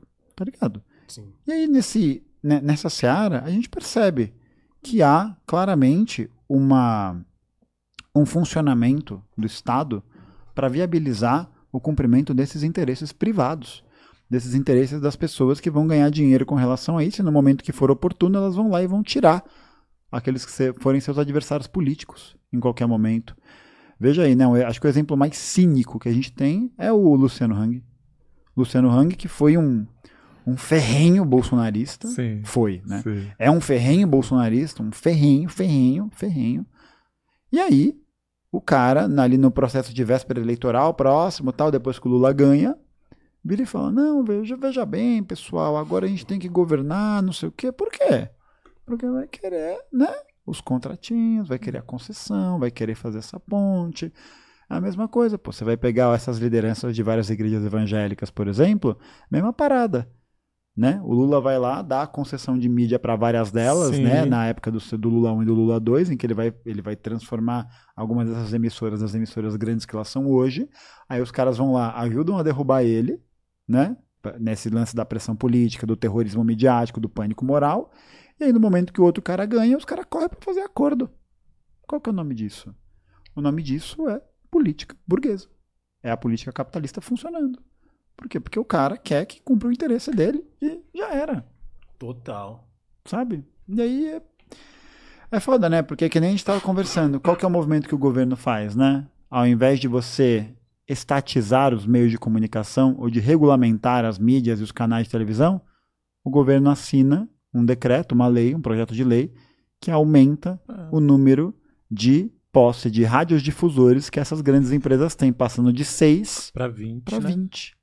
Nossa. É, aumentou. Nossa. É, porra. Aí a empresa é, de R.R. Soares. Acho que pode, pode falar o nome deles? No- A empresa dos caras aí, É, né? dos cara, a empresa do- do- dos caras aí, né? Essa máfia aí. A empresa dos caras Eu aí. nem gosto de falar aqui, porque o Energia negativa. energia negativa. Perigoso o microfone, a energia. Pô, rapaziada, todos vocês que estão acompanhando aí nosso canal, ó, é o seguinte, quem não é inscrito no As Ideias Podcast, vai lá, inscreva-se no nosso canal, dá essa força, certo? É, pô, vocês aí que tiver disposto ou quiserem enviar perguntas também, a gente tem o superchat também, que é uma forma de, você, de vocês colaborarem com o nosso trampo também, certo? E é isso. A gente tá com o nosso parceiro aqui, não vou chamar mais de voz do, do, do além, agora, agora, é, agora é o Lucas. É, bom, Nosso bom. parceiro. Ganhou o nome, a voz do além. Perfeito. Meu parceiro Lucas tá aqui na contenção com a gente, certo? Tá tudo bem aí, meu mano? O que que tá pegando aí? Muita Treta? treta? Galera Por tá que muita brigando aí? treta? Tem direita versus esquerda. Ah, tem uma galera de direita que me segue, deve ser. Não, mas é Aí- isso, né? É, é- é bom isso. É bom. né? É Eu bom gosto da discórdia, porque- do- é, do- exatamente, tem que brigar. É, é brincadeira, hein, gente? Não briguem. Mas, tipo, é você. Pra construir política, é isso, né, mano? É a discussão, é o embate, é, é isso que faz parte, né? É, eu acho muito louco, porque a gente, né, mano, a gente. é, mu- muitas vezes também a gente tem ideias contrárias, mas, tipo assim, tudo em nome do avanço do, do, do país, vai. A gente troca várias ideias tentando encontrar possibilidades e pontos que possam nos unir, tá ligado? Sim. Muitas vezes as pessoas que, que estão ali de assistindo ou acompanhando o nosso trampo aqui fala, porra, não, não sei o que lá, esses caras. Mas, tipo assim, a nossa intenção também não é fazer que nem a gente vê os canais de direita fazendo muitas vezes, tá ligado? Eu não vou olhar pro meu parceiro e ficar ridicularizando, ou olhar até mesmo pra vocês e ficar ridicularizando vocês, tá ligado? Vocês têm todo o direito de entrar com a ideia de vocês também, tá ligado? E, pô, o que, o que vale é, é o diálogo, tá ligado? A gente encontrar uma alternativa, um ponto da hora pra todo mundo ficar bem, tá ligado? Não, e eu acho que assim, né? Sempre pensar essa perspectiva de uma alternativa que possa resolver os nossos problemas concretamente. E aí a gente passa a perceber, quando, conforme o bagulho vai caminhando, né? Pelo que a gente está conversando e vai continuar conversando, que os problemas que a gente precisa resolver concretamente são problemas que envolvem uma série de mudanças estruturais e que a história mostra pra gente que não há outro caminho para ser construído isso a não ser a pavimentação e a construção de um caminho da Revolução Brasileira. Você vê caminhos possíveis pra isso? Eu vou ver isso em vida, pô. Você tem essa esperança? Não, não tenho essa esperança. Certeza. Eu tenho essa certeza. Tem essa certeza. Tenho essa certeza. Tenho essa certeza, mano, O porque que te faz ter certeza? eu acredito. Eu acredito na classe. Eu acredito na classe e eu acho que a gente está caminhando para um processo de organização política, né, e de construção dessa mobilização e dessas ideias de um programa que possa colocar essas coisas de maneira intransigente, né, de maneira que a gente possa não arredar o pé sobre as nossas conquistas e o nosso avanço, de uma maneira que, mano, eu não sei, eu acho que eu sou, eu entrei realmente ali na brisa do do pessimismo da razão e otimismo da vontade no último estágio. Porque tipo, eu olho para algumas coisas assim e eu percebo que não sei, mano, não não, não tem o que perder assim. Sim. Tem muito pouco. Mano, o que me pegou muito é, até dividir isso assim. Eu falei uma vez uma, uma vez só na live, mas eu dividi porque foi uma coisa que me impactou muito. É, eu comecei a ter essa sensação de meio, meio não há tempo para ter medo, né? parafraseando aí um outro um, um grande comunista, que quando começou a tempestade no deserto, a, te, Operação Tempestade no Deserto, na Palestina, no dia 7 de outubro, e começaram a ver as imagens dos bombardeios israelenses na região. E uma coisa que me pegou muito, mano, foi ter visto um pai carregando o filho nos braços e o filho havia sido vítima de um bombardeio e estava sem a cabeça. Nossa senhora. Você viu, você viu isso? Não tô conseguindo nem assistir essas imagens. Mano, e tipo, ver isso, eu acho que foi de alguma maneira uma quebra. Do tipo, é isso. É isso. É isso. Tipo, é, é, é, isso que é a realidade. É isso que é concreto. É isso que está acontecendo. Tá ligado? Então, eu acho que a gente precisa sempre é, tentar cons construir essa perspectiva de avançar em direção à Revolução Brasileira, não só no sentido da abstração, né, do sentido de que o socialismo brasileiro será, será o mais legal ou mais divertido porque eu sou comunista, mas é a gente conseguir dar a pauta. É a gente conseguir pautar a discussão e a partir dessa pauta de discussão, a partir dessa, dessa, dessas colocações, dessa intransigência, dessa força, de um programa máximo, de um programa revolucionário máximo, a gente consegue construir justamente aquilo que a gente tinha falado, para que as pessoas consigam se mobilizar. Sim. Ninguém se mobiliza por migalha. Ninguém se mobiliza por nada. Ninguém se mobiliza olhando um negócio e falando, não, ó, a gente tem essa, essa bosta aqui, você pode ficar com essa bosta aqui ou nada. A pessoa vai olhar, ah, das contas, né? Essa bosta, nada, tanto faz, né? Uma coisa meio assim, meio mole, né?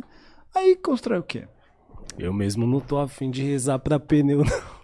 Não, exato. Então, tipo, eu acho que eu acho que assim, e a gente precisa, mano, é, ter cada vez mais a consciência, pelo menos isso vale muito para mim, né? Eu acho que é uma questão de realmente acreditar que é isso, mano. Acreditar é... que é possível construir um mundo diferente desse que nós vivemos. Acho que é essa a questão, né? Que não, não só ele é possível no campo de, ah, é possível, mas ele é possível a partir da forma de como a gente se dedica e trabalha politicamente para tornar isso possível. Por isso que eu acredito muito. Porque eu acho que o trabalho que a gente tem feito ainda é muito pequeno, ainda é insuficiente, ainda é localizado. É um trabalho que já incomoda algumas pessoas. É um trabalho que já incomodam forças que antes sequer dariam conta da nossa existência. Pô, mas muitas vezes também a gente carrega uma sensação de agirmos muitas vezes como, né? Não sei se eu posso usar esse nome aqui, né? Tipo, kamikaze também, tá uhum. ligado? Porque muitas vezes a gente também fala, mano, é necessário ir, tá ligado? E do nada a sua rede social, a sua rede social cai, a rede do outro parceiro cai. É, é, e, é ou seja, a parada meio que. Uh, sabe, essa parede aqui, você demora pra caramba pra colocar aí, os tijolos. Aí você fala, puta, ufa, consegui chegar aqui, daqui a pouco cai um. Daqui a pouco cai outro. Sim. Aí você fala, puta, mano, como que é difícil, como que é difícil a gente ter uma, um pensamento positivo e força para seguir, Sim. tá ligado? Sim. É muito complicado, cara. Não, é isso. Eu acho que é muito complexo e faz parte estrutural da própria luta, né? De como tá. E eu acho que é muito assim, boy. É... Pra mim, né? Acho que até ver essa imagem é... foi uma parada de ver que, tipo, cara, as coisas são como elas são. As coisas estão como elas estão. Tá ligado? Então minha página, por exemplo, caiu. Eu entrei lá com o processo para poder reverter e não tem mais nada que eu possa fazer sobre isso. Mais nada. Não posso fazer nada. Não tem nada em meu poder. Nada, nada, absolutamente nada que me vá gerar uma situação diferente para poder reaver essa página. Então talvez a página anterior tenha sido perdida para sempre. Talvez. Talvez mesma, sim. Mesma coisa comigo. Ta- Talvez. Meio milhão de seguidores, oito anos de trabalho e você acorda no outro dia. E, eu, e, e é isso, né? Eu acho que a gente não pode se deixar pela posição fatalista. Do tipo, ah, acabou. Fui atingido. Ah, exatamente. Não, essa não, baleado. É, exato. Não, Na verdade, eu mano. me senti privilegiado. Eu falei assim, "Cara, eu cheguei em alguma pessoa que não gostou de mim, muito poderosa, que tirou página. Eu acho Tá. que até metaforicamente, né? Metaforicamente, viu, meu jurídico? E É atirar também. de volta.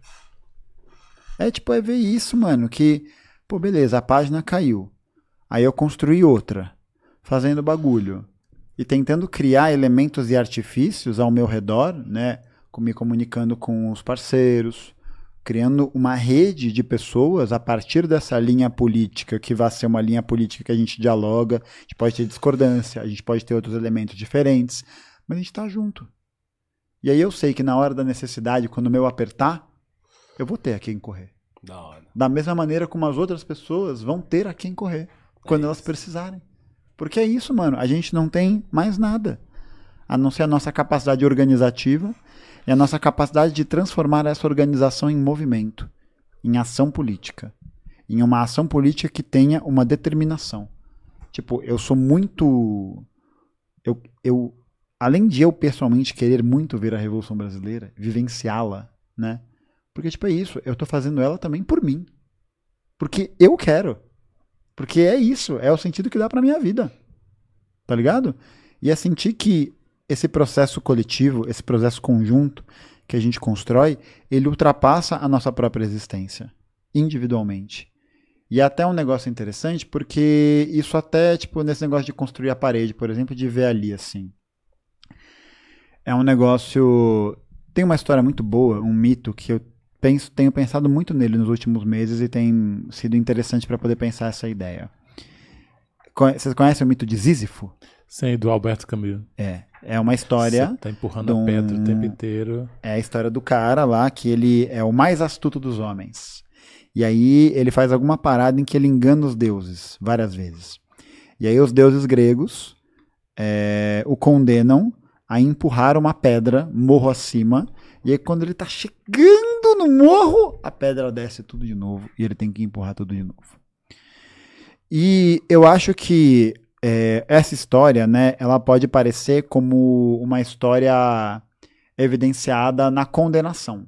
Né? É isso. O Sísifo está condenado a empurrar aquela pedra para cima e para baixo o, tempo, o resto da vida. E a questão é justamente essa. Eu acho que a gente também, no capitalismo, está condenado. Nós, enquanto classe trabalhadora, estamos condenados. A gente não está sentenciado. A gente não sabe qual é a nossa pena. Se vai ser a exploração, a fome, o assassinato. Tá ligado? Então, diante de um processo em que nós estamos previamente suscetíveis a ter que empurrar essa pedra de novo, né? Meu muro da página caiu. O que, que eu posso fazer? Eu posso construir o muro de novo. E assim, e é claro, né? Eu acho que é importante salientar e reforçar que eu, particularmente, falo de um lugar em que essa segurança foi construída graças a todo esse trabalho, toda essa dinâmica, todo esse apoio que eu tive e que tem muita gente que desanima. E é isso, né? É meio que normal, assim. Imagina, é isso, você vê teu trampo, meio milhão de pessoas, influenciando uma porrada de gente. E aí ele, né, como diria o Marx, né, tudo que é história do se desmancha no ar, né, sumir assim na sua frente. Pô, uma merda.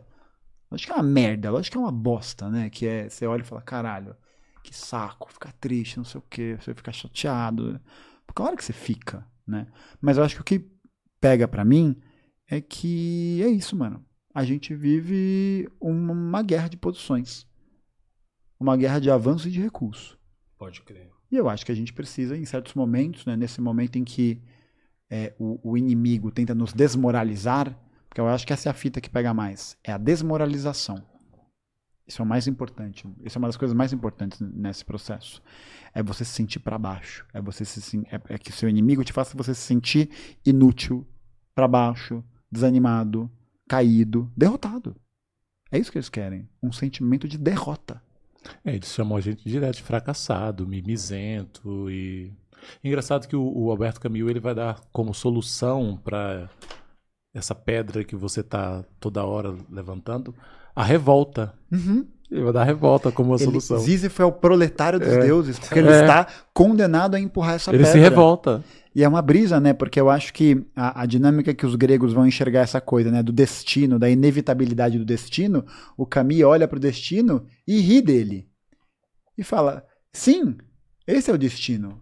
O destino é esse. É o absurdo, é o próprio absurdo de estar vivo, né? De ser ali uma. Um, um- um sujeito, uma coisa, uma presença num momento de estalo no- da existência. Né? Então eu acho que isso é até bonito, assim, sabe? Porque eu acho que me mobilizou para um outro lugar de pensar que há muito trabalho a ser feito. A gente tem muita coisa para fazer. Muita. A gente tem muita coisa para fazer e essa mobilização ela é importante para que a gente consiga também animar as pessoas de uma certa maneira, mas animar não sendo um palhaço, né? Não sendo mentiroso e falso, estando feliz o tempo todo. Não. A gente tem que falar para as pessoas, ó, galera, o desânimo vem. Eu, eu não prometo nada. Eu não tenho nada para prometer. Nada. Eu não garanto nada. Não garanto nada. A única coisa que eu garanto é muito trabalho, muito estresse e uma possibilidade de vitória. Porque se a gente capitula, né, se a gente assume a posição, né, bom, meu trabalho acabou, minhas coisas acabaram, já era, tal, acabou. Eu perdi. Pô, e como tática, muitas vezes é, é, a galera acaba falhando muitas vezes, porque a gente passa muito tempo tentando combater os ataques que vêm de lá pra cá, muitas vezes, tá ligado? Se defender. se defendendo, tá ligado? E a gente não pega é, alguns pontos positivos, por exemplo, é, e, e incomuns pra falar, porra, mano, é isso daqui, tá ligado? Vamos, vamos, vamos, vamos, vamos Avançar. avançar. Avançar. Vamos avançar. Ou seja, a gente passa muito mais tempo se defendendo, mano. Contra um inimigo que não é inimigo, né? E a gente, o nosso inimigo não é essa pessoa lá, o chamado pobre de direita, não é exatamente ele. Não Esse é o é o- nosso inimigo. Esse é o ponto. Lutar contra uma pessoa que não é o inimigo. Esse é o ponto. Sim. Porque essa é outra fita, né? É a tentativa de transformação de todas as pessoas em os nossos inimigos e a realização da violência de trabalhadores contra trabalhadores, né, mano? E querendo ou não, muitas vezes a gente só alimenta cada vez mais essa lógica toda, né, cara? E eu acho que é Se isso, a gente né? ficar preso dentro disso. Acho que é a tarefa dos comunistas, dos revolucionários, quebrar essa lógica. Isso. É quebrar essa lógica. Tipo, nem to... é assim, é aquela coisa, não vou obrigar todo mundo a ter essa, porque tem muita gente que fala, ah, eu não tenho paciência, não tenho, não tenho. Mano, foda-se. Tipo, foda-se, se você não tem paciência, legal, tu- tudo bem, ninguém tá te obrigando a nada. Mas nós que. Mas acho que é isso. Quem, quem está nessa posição de se reivindicar comunista, revolucionário, não pode ter esse tipo de postura. Não pode. É, é isso. É, tem que ter, é difícil, é chato, é desgastante. É a nossa tarefa. É o nosso. Não gosto muito do termo dever, porque parece uma coisa meio. Para além da vida, sabe? É uma parada meio do destino. É, não, ideal. é, poxa. daqui a pouco eu vou sair na palestra do Pablo Marçal aqui, né? Mas tipo, é tipo, opa, falei alto, perdão, mas sabe, sabe pilotar um helicóptero? não sei, mas eu vou Então- escalar uma montanha. Vou escalar então uma montanha no meio da neblina, eu acho que vai dar bom, vai dar É certo. o novo Edir Macedo. esse. Não, é Eu- o- eu falei outro nome. Você Né? entende tudo de cena? É, não, exato, né? Que- mas, tipo, mano. eu acho que é. acho que é tipo. É a gente também ser muito honesto assim com as pessoas, né? A gente ser honesto no sentido de, por exemplo, virar e dizer que. Pra entender, né? Que pra gente defender a nossa linha política, a gente precisa dessa honestidade que às vezes é dolorida.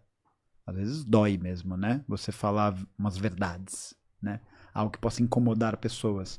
Mas, parça, é isso ou é nada. É isso. É isso ou é nada. A gente tem que pegar as nossas verdades e replicar, replicar, replicar, replicar e parar de perder tempo com as mentiras, né? Que vem da, da, da direita pra cá. Não, você vê exemplo. mesmo, né? O tamanho da Bora, potência. rapaziada. Não, Você vê mesmo o tamanho da potência, por exemplo, que representa. Sei lá, né? Você pega, por exemplo, o próprio. a- a- o impacto né, político que existe, por exemplo, na elaboração do rap no Brasil. E aí, pegando mais o que eu tenho mais contato, por exemplo, que é do Racionais. Por que aquilo ali é tão impactante? Porque aquilo é a verdade. Aquilo é a verdade, é a expressão da verdade, da forma mais crua, da forma mais, mais real do que ela de fato representa. tá ligado? Uhum. Por isso que eu acho que cria esse sentimento de mobilização. Porque as pessoas se mobilizam nessa direção de uma coisa que elas enxergam e que elas podem ver como possível e concreto para poder transformar ou repensar a realidade, Uhum. sabe? Então acho que isso é muito impactante. E, e eu acho que é uma das nossas tarefas é de ter essa paciência, né? De ter esse processo para poder co- conseguir fazer com que as pessoas sonhem de novo. E sonhem alto. É isso, sonhar alto, tá ligado? Porque, tipo, não tem como a gente saber se as coisas vão dar certo, se elas não vão dar certo, se a gente não tentar. Se a gente não se mobilizar. Porque é isso, né? É igual, sei lá, né? É, é igual você tá na festinha, você quer dar um beijinho na menina, quer dar um beijinho no menino, não sei o que, tá ali. Você nunca vai saber, nunca vai saber se a pessoa quer ou não quer. A não ser que você pergunte. É. Então, é muito foda, né? Porque a possibilidade da negação, ela existe a priori, ela existe adiantadamente. Mas é isso. Se você não me, você não tem como saber se eu vou aceitar o convite para vir para cá, se você não me perguntar. Sim. E aí é isso, né? Isso exige o risco. Isso exige esse risco nesse sentido de que isso é movimento. Tá ligado? E é isso. O movimento, às vezes, ele é instável, ele é impreciso, ele é inesperado, né? O, mano, o Lenin tinha caneta, é impressionante. Ele tem uma outra que é há décadas em que nada acontece e semanas em que décadas acontecem. Sim, Porque, ó, sim, sim. O bagulho é assim, mano. O bagulho é correria pra caralho. É. Então, tipo, e eu acho que é isso, né? Acho que não tem muito um lance da gente pensar, por exemplo, em estar pronto para fazer a revolução. Não tem isso. Tem estar pronto, né? Porque as coisas vão acontecendo. As coisas estão acontecendo. Tempo inteiro. A guerra está acontecendo, a fome está acontecendo, o programa está acontecendo. Por isso que é fundamental a gente estar sempre pautado por um programa político que possa expressar o programa máximo, que possa emancipar a classe trabalhadora brasileira, que a gente possa conseguir formar as pessoas nessa direção e para que no momento do perigo, no momento em que a história vai abrir uma janelinha e vai falar, ó, vem por aqui, a gente consiga ter a capacidade e a mobilidade de entrar por essa janela, Pode crer. Tá ligado? Pô, meu parceiro Lucas. De- deixa eu ler um superchat aqui rapidinho. Claro. Chegou aqui pra gente. Tá tranquilo. É. Ah, então tá, tá gostando então. Tô hein? gostando. pô. A gente tá falando de revolta, mas de uma forma calma. É, ei, ei, ei, ei, peraí, né? É isso. Começar a gritar aqui, vocês estão ferrados. Tem que, fazer igual o Pablo. Mar- tem que fazer igual o Pablo Marçal, quebrar as mesas tudo. Nossa, É, pegar a, caneca aqui e começar a bater. Vou levar meu filho pra falar, mostrar que o meu filho é um exemplo de empreendedorismo porque vendeu garrafa usada em prova de maratona. Pô, cara. Socorro, mano, caralho. Depois do vídeo eu espero que... Não, do nome do cara na, na- no tênis de corrida lá, cara. Pode... Não, e pior foi, foi ele dançando break lá, né? Vixe. Pelo amor de Pablo Deus. Marçal O pior não é nada. Se para, você é entrar nas páginas de rap, eu vou falar, ah, deve ter vários que, que idolatram esse cara. Sim, deve tem. ter amado, porque, pô, Que cara? ô, página O de. A gente faz rap pra caramba aqui. Que vergonha, hein, cara. Tava Ele vendo. dançou break? Ô, mano, Eu acho que sim. tava metendo. Dançou. Você vai ler o superchat? Deixa eu ler o superchat aqui rapidinho. Mano, Ó, o Leninista Misterioso mandou assim. Agradecer ele também, né? Que ele mandou um superchat aí de 20 dólares pra gente aí. Esse Ô, louco! Olha aí, ó. Valeu, herdeiro! valeu por fortalecer o corre. Muito obrigado. Ele mandou assim: Salve galera, nós somos os 99,9%. Unidos e organizados, ninguém nos para. A batalha é longa, mas seguindo os princípios do marxismo-leninismo, a causa socialista triunfará. Derrotaremos a ditadura do capital. Tamo junto. Boa, forte. Ainda foi Mandou. bonito, hein? Ó. Bem revolucionário. né? É. Bem revolucionário. Por enquanto é isso. Eu gosto de pessoas revolucionárias. Você é um revolucionário. Raul Seixas dizia que se você acreditar, você é capaz de sacudir o mundo. Então, assim, mano. é, a gente pode, sabe? Não tô falando colocando esperança em você que vai transformar É, o Brasil. não, jogar é. Você é o escolhido. Você. Meu, sai fora. Deus me livre de ser escolhido, porra. Mas é import- acho que é importante existir pessoas como você, o Ian, fazendo esse trabalho, dando a cara pra bater sobre tudo, né? Aparecer lá na página do Bolsonaro não é qualquer um, né? Ele despertou ódio, né? Pô, o Então, Jones acho- Manuel, o Jones Manuel também, nosso É, o parceiro. João. que Então acho que a gente sabe? tem aí pessoas surgindo tá dando um fio de esperança pro, por alguma coisa que a gente não sabe o que, que é. É, mano, e eu acho que a gente conseguir pensar nessas questões concretas também é muito importante para a gente poder avançar um pouco na qualidade do trabalho que a gente vem tentando construir, né? Porque acho que nesses últimos dois anos a gente ficou muito centrado na ideia de um combate àquilo que o socialismo representa como espantalho, né? Então a gente falava muito de União Soviética, de China, Uhum. de Coreia, não sei o que, não sei o que lá. E essa fase passou, Rússia pra caramba. sabe? Rússia. Então, então, tá ligado? Então eu acho que agora a gente vem percebendo que o, a luta de classe está caminhando para um outro lugar em que é fundamental que a gente não só consiga organizar essas ideias de uma perspectiva para que a gente possa combater esses espantalhos, essas mentiras e essas deturpações, mas também a gente criar um programa positivo. Um programa que possa de fato propor alguma coisa. E não só tipo, ah, o capitalismo é uma merda, a ditadura do capital é uma desgraça, né? Os povos vivem oprimidos, blá blá blá. Verdade, isso tudo é verdade, isso tudo é importante.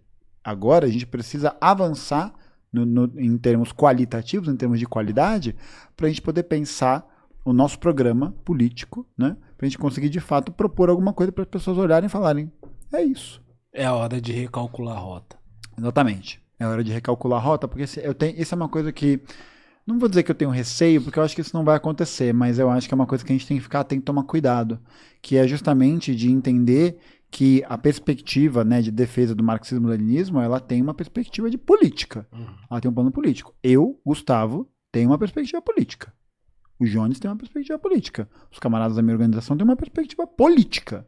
Muito mais do que é, comunicar o socialismo, ou muito mais do que simplesmente produzir conteúdo acerca desse processo. Nós temos um objetivo, um objetivo político, né? que é a emancipar e libertar a classe trabalhadora brasileira e a classe trabalhadora mundial.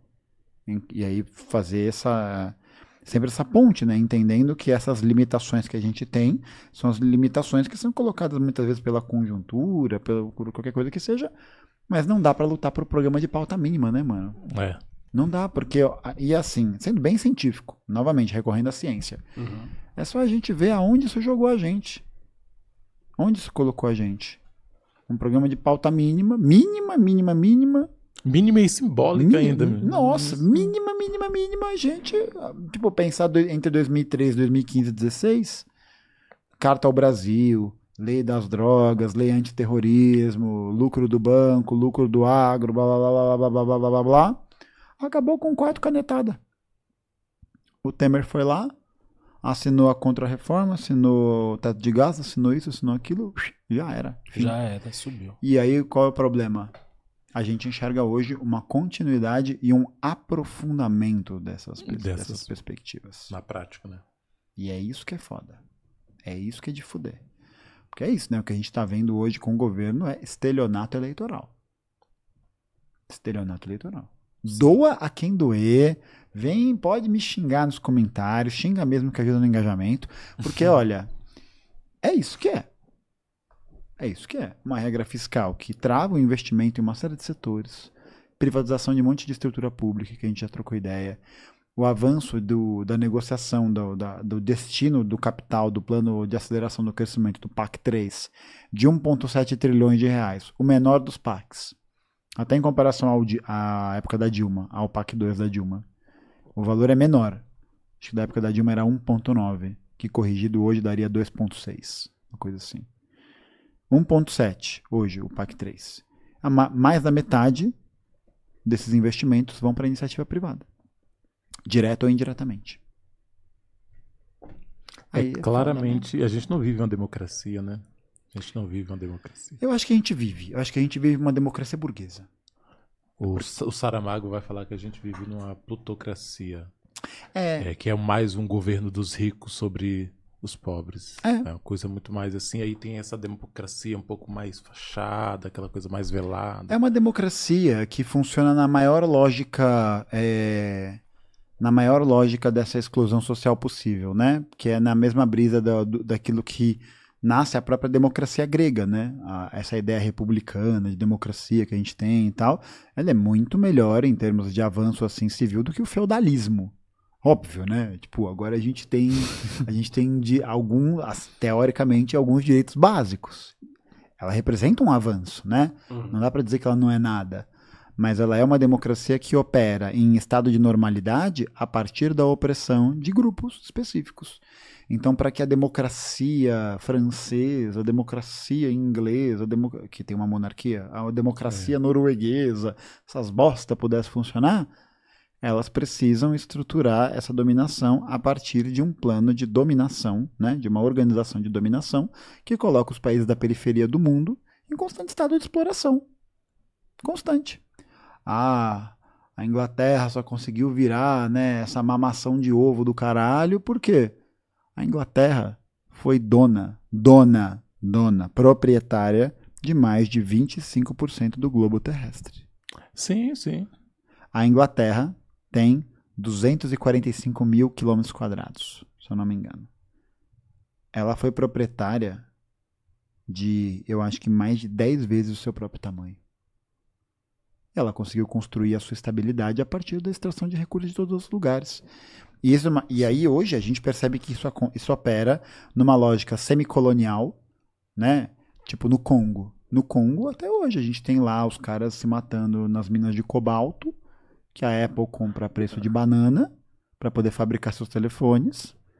E aí, nessa mesma lógica, a gente tem um país que é devastado por essa atividade, em que o povo é morto, porque não tem outra opção, porque a pobreza é um negócio que viabiliza esse, esse, esse esquema. Um negócio lucrativo. E ao mesmo tempo a gente tem grupo, o Brasil, que é um país de capitalismo mais desenvolvido, né, que já tem ali um, um lugar diferente nessa divisão internacional do trabalho né, pelo seu próprio desenvolvimento histórico, e que a participação de grupos internacionais se expressa, por exemplo, quando esses grupos são acionistas dessas empresas que serão privatizadas aqui e que lucrarão em cima da gente, mantendo a lógica de dependência Sim. mantendo essa lógica de dependência. Então, tipo, é ótimo que para as burguesias internacionais, né, para a americana, para a alemã, para a francesa, para a inglesa, blá, blá, blá, o Brasil continue sendo o país do agro, né?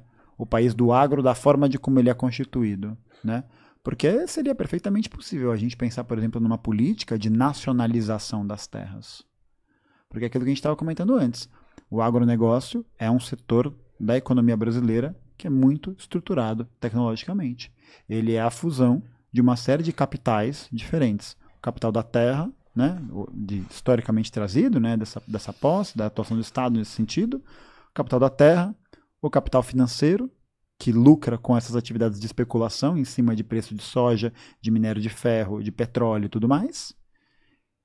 E o capital industrial, o capital industrial, que permite com que essa produção ganhe essa escala industrial. Então, pensar, por exemplo, numa política de nacionalização das terras, por exemplo, em que o Estado detém o controle da produção e vai definir aquilo que pode ou não ser produzido. Mas por quê? Porque isso será planejado. Será planejado de maneira que isso possa atender a todas as demandas que as pessoas tenham internamente. Sim. E hoje o que, que o Brasil produz? O Brasil produz soja, produz carne, produz é, cana de açúcar. O que mais? Minério de ferro. Minério de ferro pra caralho, pra caralho, pra caralho, pra caralho. Muito, muito, muito, muito, muito. Bizarro, assim. Bizarro. Eu tive em Itabira ano passado, a cidade do Drummond, do Carlos Drummond de Andrade, e eu tava em BH, e aí eu fui com os camaradas lá pra Itabira, fui conhecer a cidade. Cara, as pedras da cidade, do chão, as pedrinhas, elas são todas brilhantes. Mas elas são brilhantes porque o pó de ferro que existe no. O, o, a, o- tem um nome pra essa porra, não é o pó do minério de ferro, é um outro nome que eu tomei uma bronca uma vez porque eu falei pó de minério de ferro. Mas aqui, metaforicamente, o pó do minério de ferro, porque eu não lembro o nome do outro bagulho, né? A ulha, sei lá qual que é o nome dessa merda, mas é, o, é um negócio que fica depositado ali meio no ar tal e que cai. Mano, as pedras são prateadas porque tem tanto minério de ferro em pó, metaforicamente, no ar, que elas depositam e deixa tudo brilhante.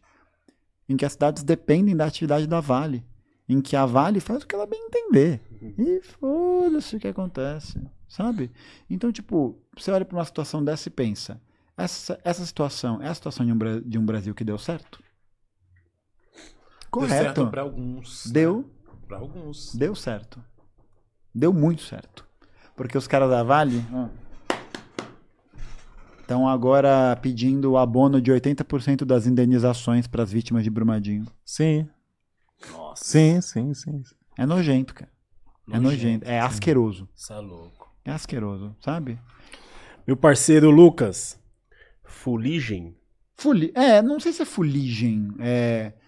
é uma parada que no processo de extração ele fica no ar. Não é bem. Não, é que o pessoal aqui no chat que, que tá mandando.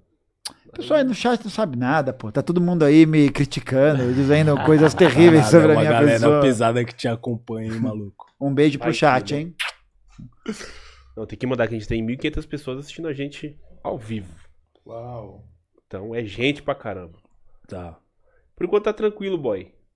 O Pô. pessoal tá mais um, um debate entre eles aqui, Tá. então se dialogando. Não, eu sei que a galera tá a milhão, mas o Gustavo Gaiofato, ele tem compromisso, Ah, sim, com certeza. certo? Ele já me falou antes. Falou, pô, boy, eu tenho um compromisso. E, pô, esse cara aqui vai voltar mais vezes no nosso podcast. Ele é super bem recebido aqui, certo, Pô. rapaziada?